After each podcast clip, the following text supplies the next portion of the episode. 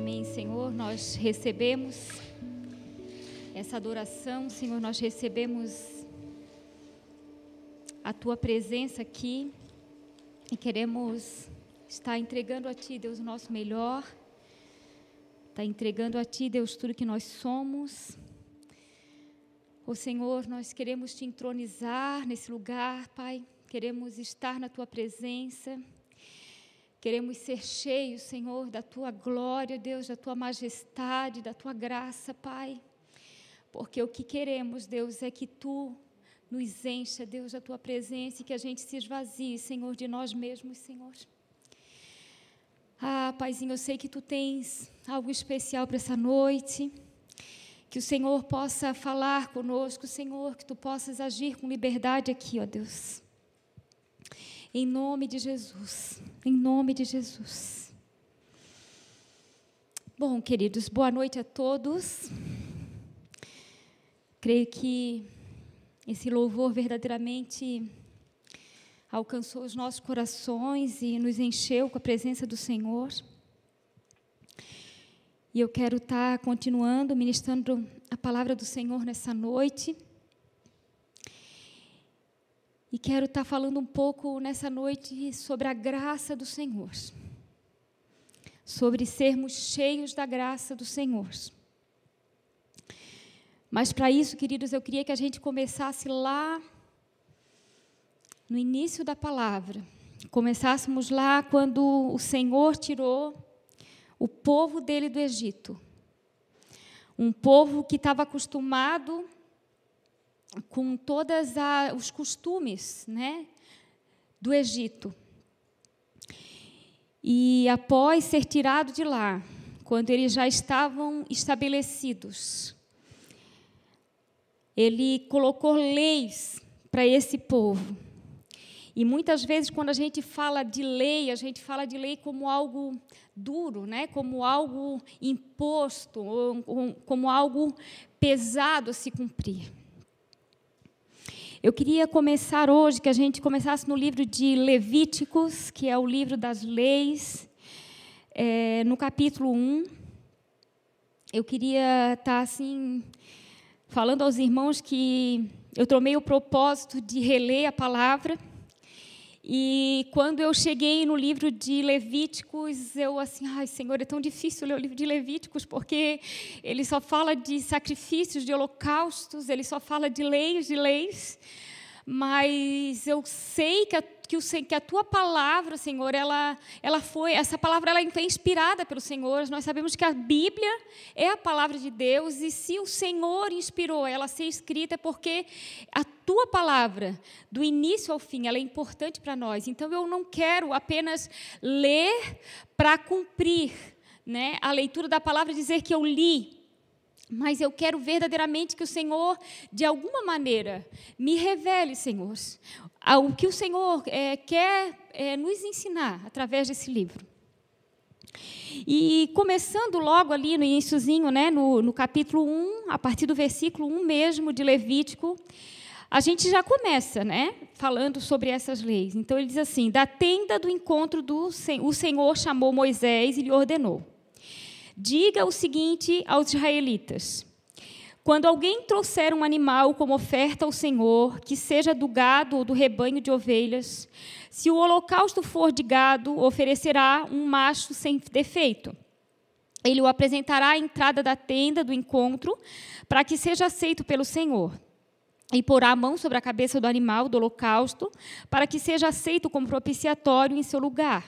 Então o novilho será morto perante o Senhor, e os sacerdotes, descendentes de Arão, trarão sangue e o derramarão em todos os lados do altar que está à entrada da tenda do encontro.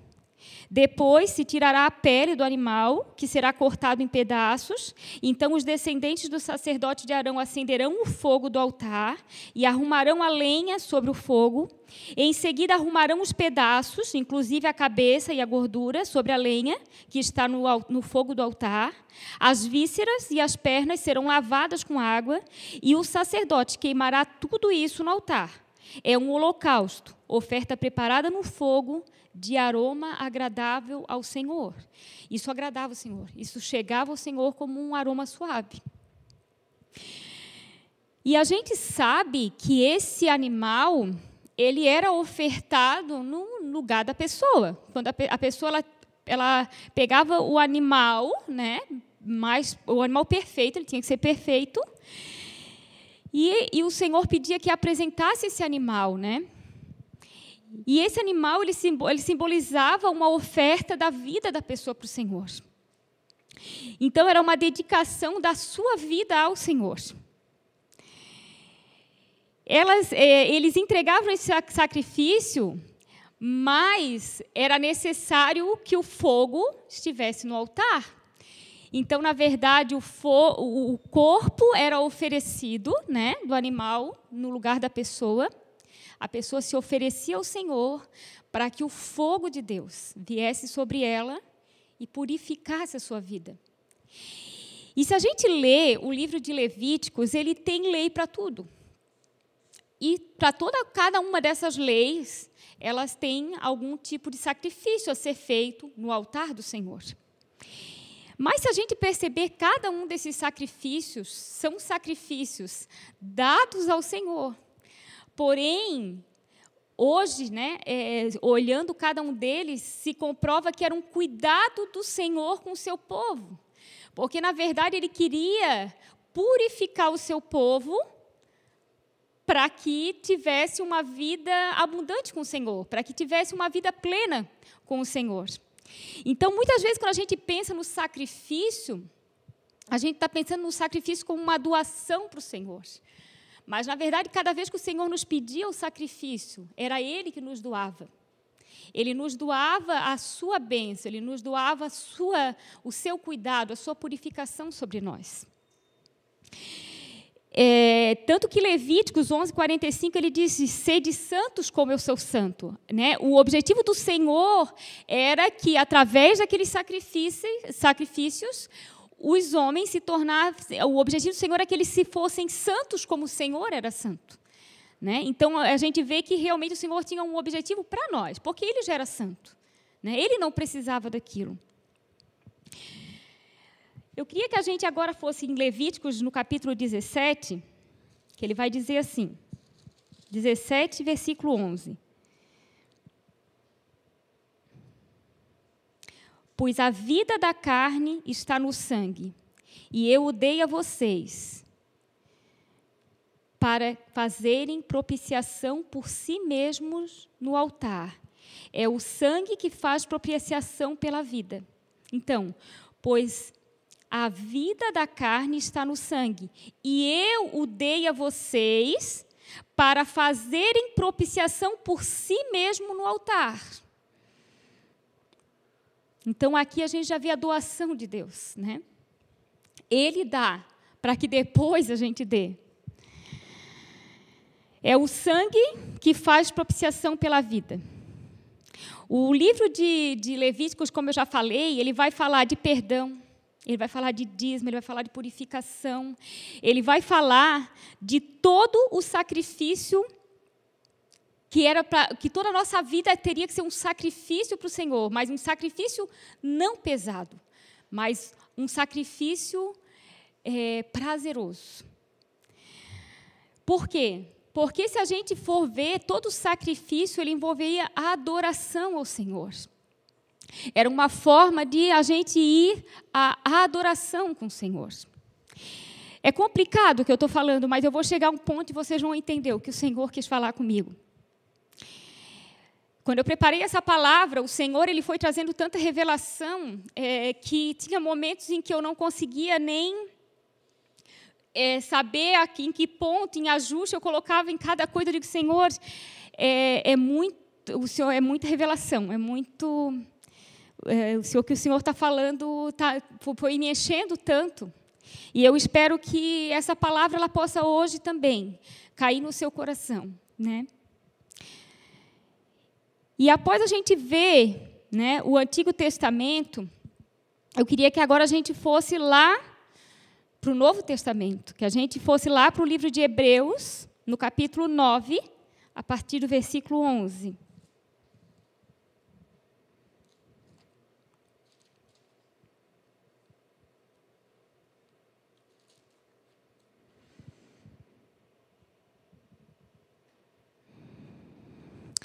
Quando Cristo veio como sumo sacerdote dos benefícios agora presentes, ele adentrou o maior e mais perfeito tabernáculo não feito pelo homem, isto é, não pertencente a esta criação. Não por meio de sangue de bodes e novilhos, mas pelo seu próprio sangue.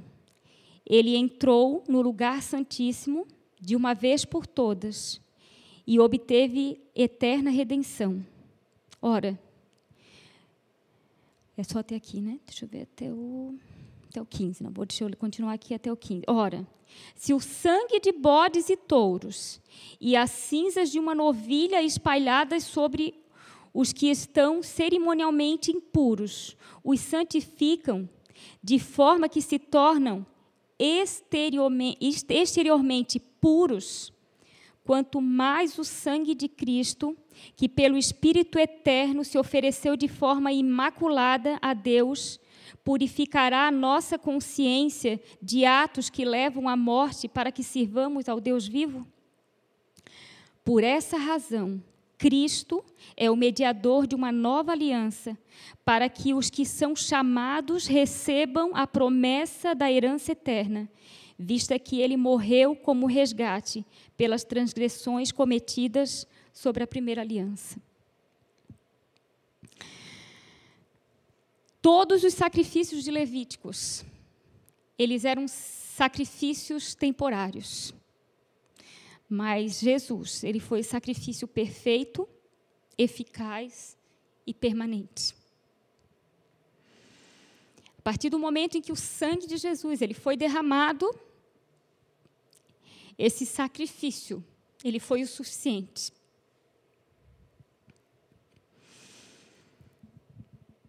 Queria que a gente fosse um pouquinho mais à frente agora no capítulo 10, no versículo 11, que diz assim: Dia após dia, todo sacerdote apresenta-se e exerce os seus deveres religiosos repetidamente, oferece os mesmos sacrifícios que nunca podem remover os pecados. Queridos, o que, que o Senhor tem falado comigo com relação a isso? Quando ele falou aqui que quando os bodes, quando os gados, quando os animais eram sacrificados lá em Levíticos, havia uma transformação exterior. Porém, o sangue de Jesus, ele veio trazer uma transformação interior, interior.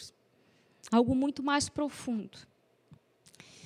Porém, quando a gente vai ali no, no, em Hebreus 10, no último, versículo, no último versículo que eu li, ele fala de sacerdotes, de homens que, repetidamente, de uma forma religiosa, vão até o Senhor e permanecem fazendo esses sacrifícios, esperando essa purificação que já existiu. Eu, o, que, o que eu tenho sentido no meu coração é que Deus ele tem se revelado a nós de uma forma onde o sacrifício dele é muito além do que o nosso entendimento, ele vai muito além desse entendimento. Quando Deus ele propôs aos, aos homens todas aquelas leis lá em Levítico, o objetivo de Deus sempre foi voltar a ter aquela comunhão e aquela adoração com o Senhor que ele desejou desde o princípio, quando ele fez o homem.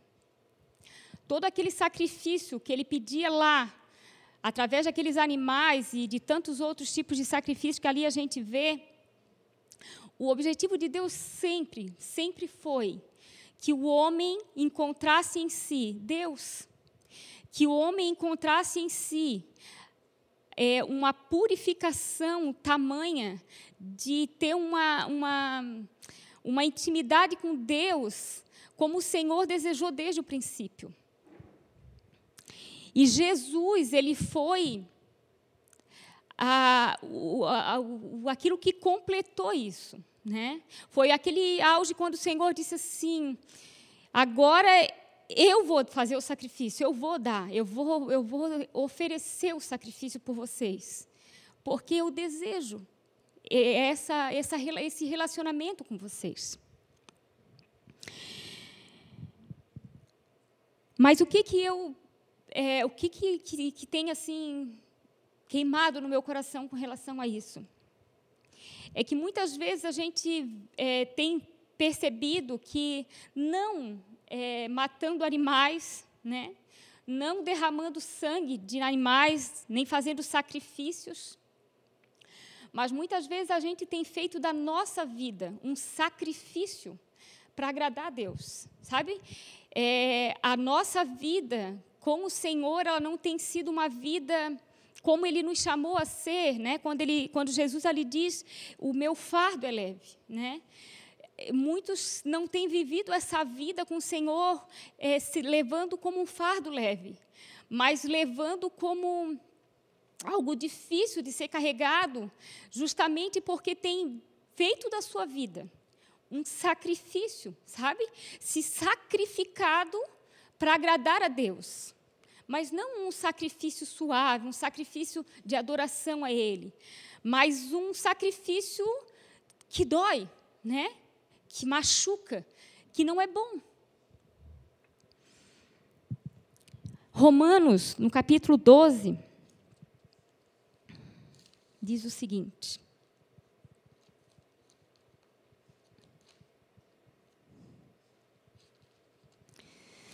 Romanos 12, versículo 1, fala assim: Portanto, irmãos, rogo-vos pela misericórdia de Deus que se ofereçam em sacrifício vivo, santo e agradável a Deus. Este é o culto racional de vocês. Não se amoldem ao padrão deste mundo, mas transformem-se pela renovação da sua mente, para que sejam capazes de experimentar e comprovar a boa, agradável e perfeita vontade de Deus. Por isso, pela graça que me foi dada, digo a todos vocês: ninguém tenha de si mesmo um conceito mais elevado do que deve ter, mas ao contrário, tenha um conceito equilibrado, de acordo com a medida da fé que Deus lhe concedeu. Aqui está a palavra-chave. Aqui está a palavra-chave. Por isso, pela graça, pela graça, que me foi dada.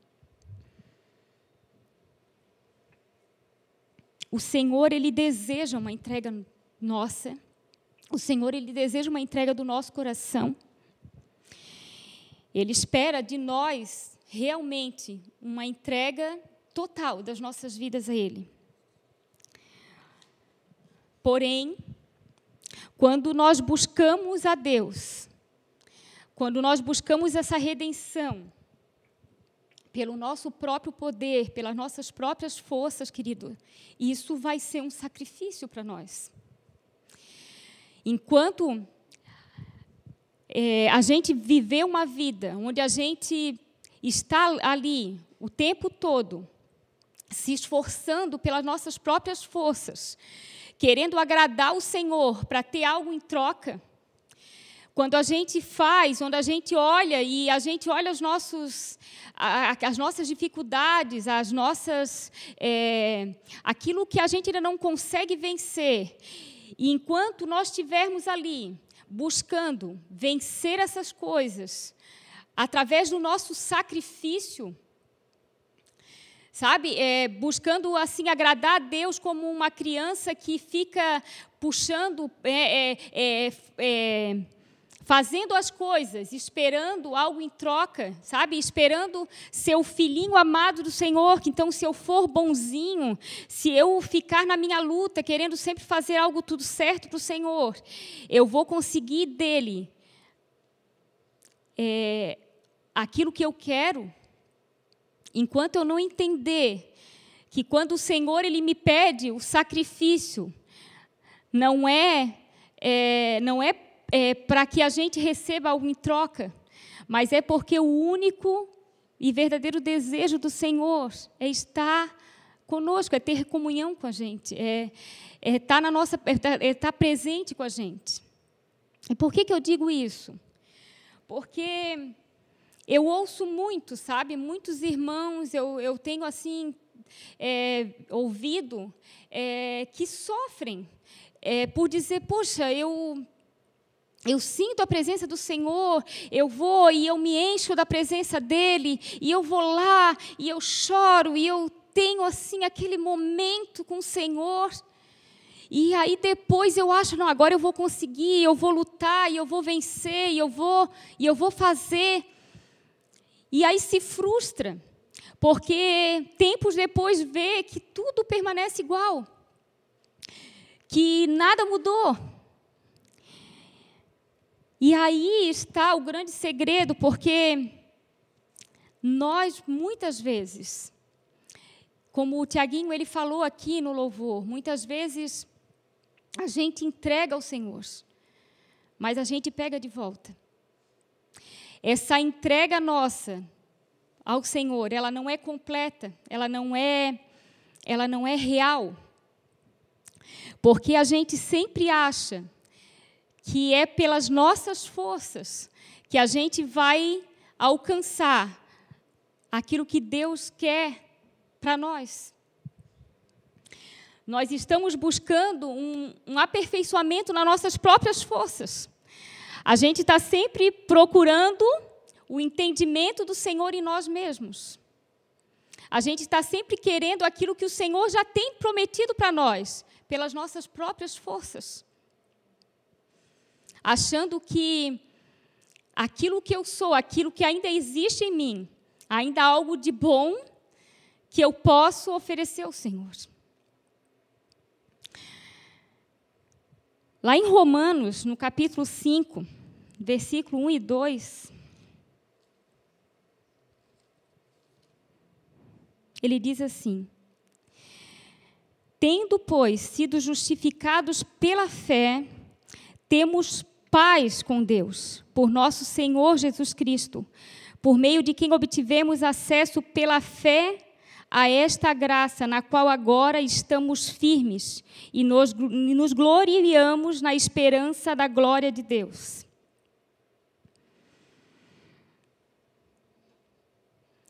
Essa semana, é, uma das minhas filhas vieram até mim e vieram me perguntar sobre o grão de mostarda que, mãe, é, eu não entendi direito que fala ali contra o grão de mostarda. E eu confesso a vocês que quando ela me perguntou, eu disse, meu, mas a gente entende né, sobre o grão de mostarda, é, um, é algo que a gente tem esse entendimento, né? Mas quando eu precisei a, a, falar para ela o significado, eu mesma, é, me, pra, eu, eu acho que eu expliquei para mim mesma. E aí eu disse para ela, filha, o grão de mostarda ele é um dos menores grãos que existe. E o que o Senhor ele diz que se a gente tiver uma fé tamanho de um grão de mostarda, a gente vai pode dizer para o monte sair do lugar e ir para o mar e ele vai. E ali eu disse assim, tu entende que a nossa fé é menor do que o grão de mostarda porque Tu crê, filha, que se a gente mandar o monte para o mar, ele vai? E ela assim. Aí eu digo, pois é, como a nossa fé é pequenininha. Como a gente faz pouco uso da fé. E o que, que a gente leu aqui em Romanos? Ele diz: Tendo sido, pois, justificados pela fé, temos paz com Deus, por nosso Senhor Jesus Cristo, por meio de quem obtivemos acesso pela fé a esta graça da qual agora estamos firmes e nos gloriamos na esperança da glória de Deus. A glória de Deus, a gente só vai viver a glória de Deus através da fé. A gente precisa ter fé para ter a glória. E aí, é, eu comecei a, a, a, pensar sobre tudo isso e assim, Senhor, a gente volta sempre no mesmo ponto, Senhor. A gente sempre quer uma resposta e quantas e quantas vezes a gente vai para a tua palavra e a gente pede, Senhor, revela a tua palavra a nós. E aí a gente vai destrinchando a palavra do Senhor e a gente vai buscando as respostas do que a gente quer. E sempre onde a gente vai chegar é na fé e na graça dele. Porém, quando eu parei para pensar no grão de, grão de mostarda, eu comecei a avaliar como a gente faz pouco uso da fé. Como a gente realmente tem uma fé pequenininha. E por nós termos a fé tão pequenininha, é que não que faz com que a gente seja impedidos de viver debaixo da graça do Senhor. Porque para que eu viva debaixo da graça, eu preciso ter fé. Se eu não tiver fé, eu não vou ter a graça. E aqui, queridos, a gente chega no ponto em que eu gostaria de chegar. Quando o Senhor, lá em Levítico, ele pediu aqueles sacrifícios quando o Senhor, ele sacrificou o seu filho na cruz, quando ele permitiu que esse filho fosse sacrificado na cruz. Ele não fez isso para que nós fôssemos a ele e oferecêssemos algo a ele. A única coisa que o Senhor quer de nós é a adoração. A adoração. Porém, ele sabe que para que ele receba a perfeita adoração nossa, é necessário que a gente tenha uma vida plena com Ele. E essa vida plena a gente encontra só onde? Na graça. Enquanto nós não vivermos debaixo da graça do Senhor e entendermos o que é a graça, nós não teremos uma vida plena com o Senhor. Nós vamos estar sempre achando que a gente não está no patamar que a gente gostaria de estar. A gente vai estar sempre se acusando, a gente vai estar sempre se culpando e a gente vai estar sempre nos distanciando da presença do Senhor. Porém, como que eu acho a graça do Senhor? Como que eu encontro essa graça? Tendo comunhão com o Senhor, para que essa fé ela vá, vá sendo gerada, para que essa fé vá gerando vida, para que essa fé vá gerando graça e para que através dessa graça eu vá vivendo debaixo da graça do Senhor. E aí, como eu terminei falando com ela, e filhas, sabe o que, que a palavra fala? Que o grão de mostarda, ele é um dos menores que existem. Porém, que se ele for plantado, ele gera uma das maiores árvores que existem. Isso quer dizer, se eu plantar minha fé, se eu começar a plantar minha fé, e como que eu planto essa minha fé? Buscando o Senhor buscando a presença dEle, buscando essa graça dEle. Essa minha fé ela vai aumentar, e quanto mais a fé aumentar, mais a graça dEle sobre a minha vida vai aumentar. E aí, eu vou viver a plenitude que o Senhor deseja para cada um de nós, como Ele sonhou desde lá o princípio. Como Ele quis quando Ele criou cada um de nós. O plano dele sempre foi esse: que a gente vivesse debaixo da graça. Por isso que no jardim ele colocou a árvore da vida. Por isso que ele disse para que a gente podia se alimentar da árvore da vida livremente. Quem é a árvore da vida? É o próprio Deus. A vida só vem dele, é só nele que a gente encontra a vida plena, vida abundante. Em 1 Coríntios, 2 Coríntios 12, 9, fala o seguinte: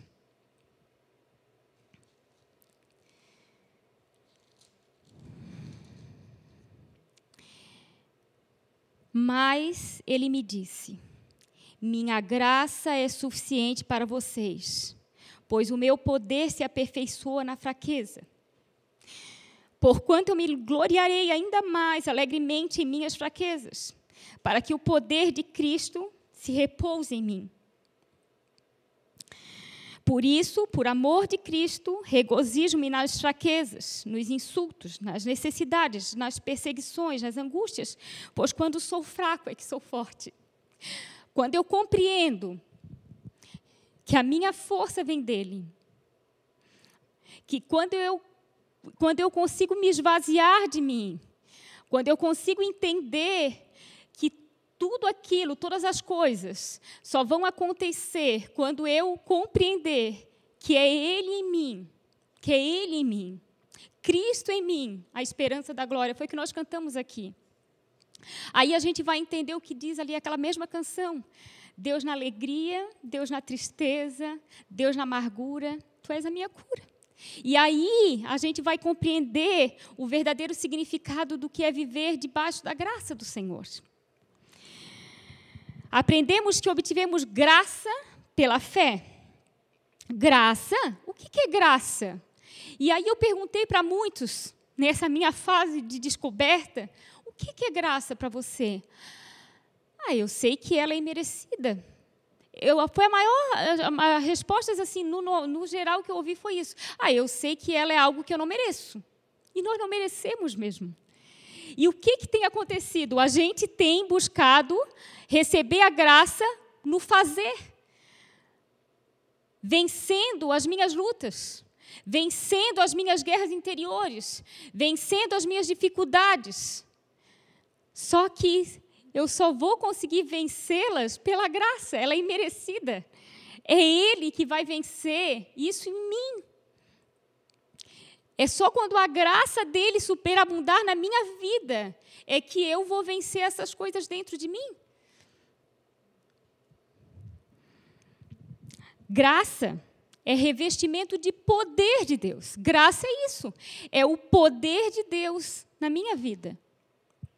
Graça, sem ela, nós não alcançamos nada. Por quê? Porque a salvação é um dom da graça. Porque o perdão é um dom da graça. Porque a cura é um dom da graça. A provisão é um dom da graça. E mais, que é o que cada um de nós ansiamos, receber a natureza de Deus é um dom da graça. Sabe quando que nós vamos ser iguais a Jesus? Quando nós recebermos completo revestimento da graça de Deus e nós deixarmos essa graça ser abundante em nós. Quando, ao me acordar, eu ter a revelação de que o fato de eu estar me acordando já é graça de Deus. É o fato de quando eu sento na minha mesa e tomo aquele cafezinho que eu gosto de tomar na manhã, e o fato de ter um pãozinho ou de qualquer coisinha ali para comer, é graça de Deus. Queridos, o fato de eu ir ao banheiro e de tudo no meu corpo estar tá funcionando bem, é graça de Deus. E se ele não estiver funcionando bem também, é graça de Deus. Entende? Quando a gente fala da graça imerecida, é em tudo. É eu entender que tudo na minha vida é graça dele. E aí a gente consegue entender quando o Senhor diz assim: em tudo agradeça, em tudo dai graça, porque tudo vem dele. Tudo tem um propósito dele para nós.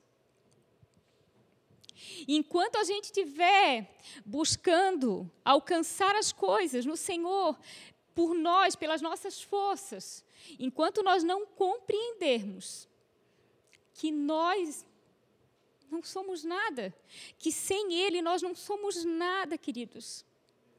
E que até aquele sacrifício que Ele pedia lá, na época do Antigo Testamento, quando ele pedia aqueles animais, ele não pedia para ele, mas ele pedia para que seja fosse graça para nós. E muitas vezes a gente achava assim, ah, eles matavam um bicho para o Senhor, eles matavam, eles derramavam sangue para o Senhor, não.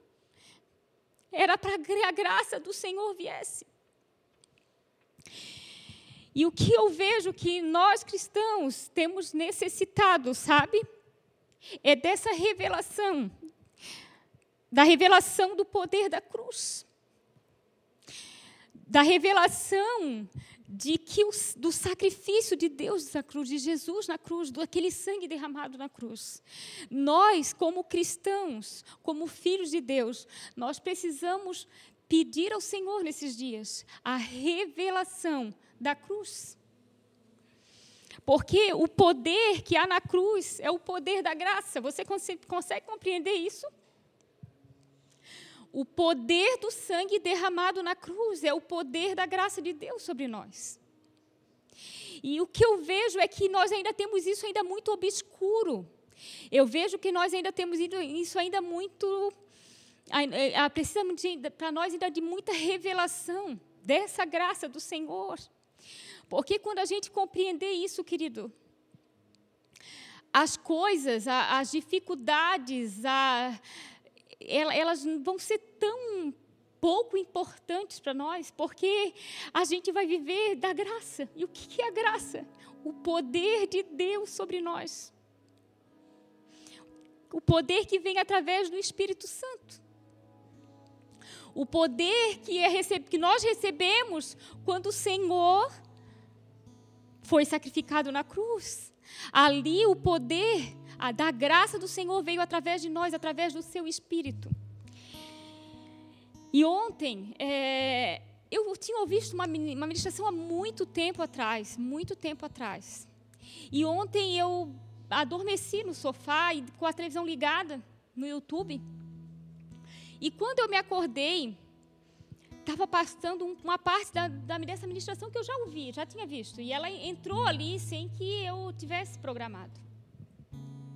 E esse irmão, ele falava assim: Ah, eu, ah, quando eu chegar no céu, quando eu chegar no céu, eu quero, eu quero ir lá em Moisés, eu quero chegar lá para Moisés e Moisés, pô, cara, eu sou teu, eu te admiro. Moisés é, é, eu admiro porque tu falavas com Deus, Moisés. Moisés, Deus se apresentou num arbusto para ti e tu conduziste aquele povo todo. Eu quero dar um abraço em Moisés. Eu quero ver Elias, eu quero dar um abraço em Elias, dizer de Elias, Elias, como tu fosse corajoso, cara, quando tu, tu clamasse e tu confiasse que o fogo ia vir e ia queimar tudo. Eu quero, eu quero ver Davi, eu quero abraçar Davi e eu quero dizer Davi, eu, eu te admiro. Eu admiro como tu adoravas o Senhor. E assim ele foi falando de vários homens da Bíblia. E aí ele disse assim: Mas eu sei também que quando eu chegar lá, eles também vão vir correndo para mim e vão me abraçar e vão dizer: Fulano, e aí agora eu coloco o meu nome, Elisa. Fala, me dá um abraço aqui, eu te admiro. Me conta como que é ter Deus dentro de ti. Me fala como é que é essa experiência, porque nós não tínhamos isso. Como é ter o nosso amado, o Espírito Santo, 24 horas dentro de ti. E aí eu fiquei assim, é verdade, eles não tinham isso. Nós temos, querido. Você tem noção que você tem a graça de Deus sobre a tua vida 24 horas por dia? O Espírito Santo de Deus, o poder dele está sobre você 24 horas por dia. Você consegue hoje ter esse, essa mesma sensação do que eu estou sentindo já há alguns dias, do quanto a cruz, o poder da cruz, a graça do Senhor precisa ser revelada a nós. Do quanto nós precisamos dessa revelação do Senhor.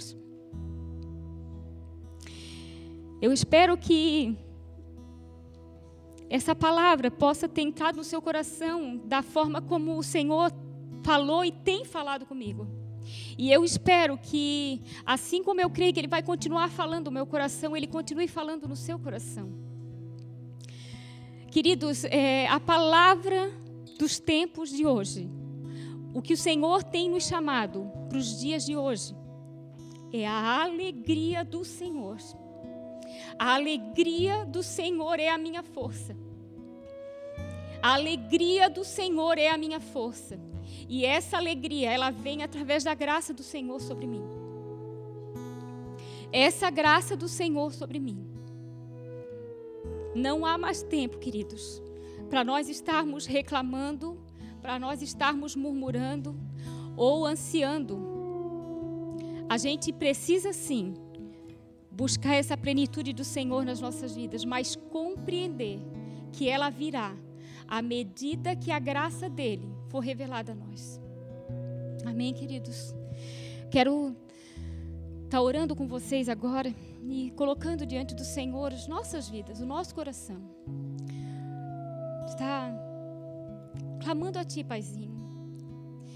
Que a gente sabe, Senhor, que a Tua palavra, Senhor, como Tu mesmo diz, ela foi revelada, Senhor, para nós. E nós ansiamos, Deus, para que essa palavra, Senhor, ela seja alimento para nós, Senhor, para o nosso espírito, para nossas vidas. Eu creio, Deus, eu creio, Senhor, que o Senhor tem muito, muito, muito a revelar a nós através da tua palavra, através da tua unção, da tua graça.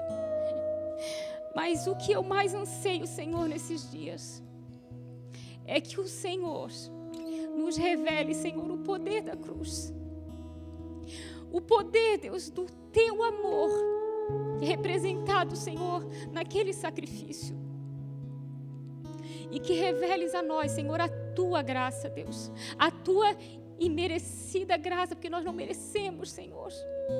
Mas o teu amor, Senhor, nos alcançou, porque tu nos amaste desde o princípio, Senhor.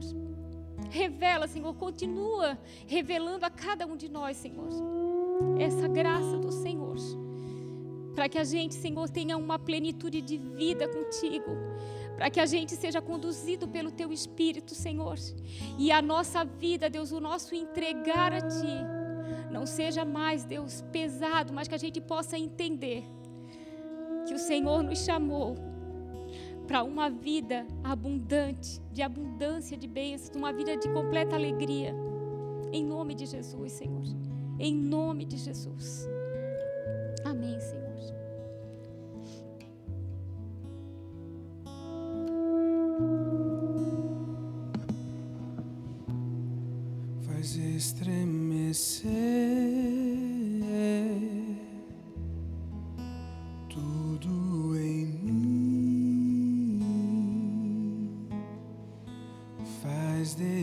converter o meu coração. Me tira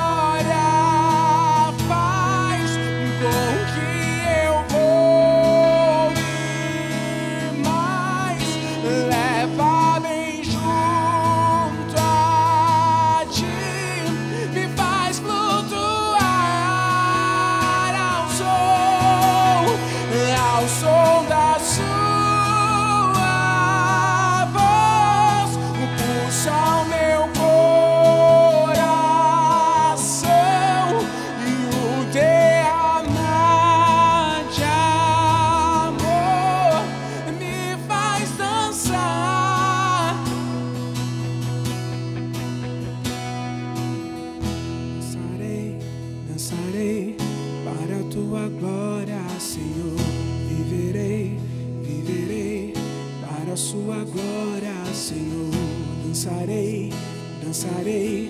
Para a sua glória, Senhor, viverei, viverei. Para a sua glória, Senhor, dançarei, dançarei. Para a sua glória, Senhor, viverei, viverei. Para a sua glória, Senhor, dançarei, dançarei.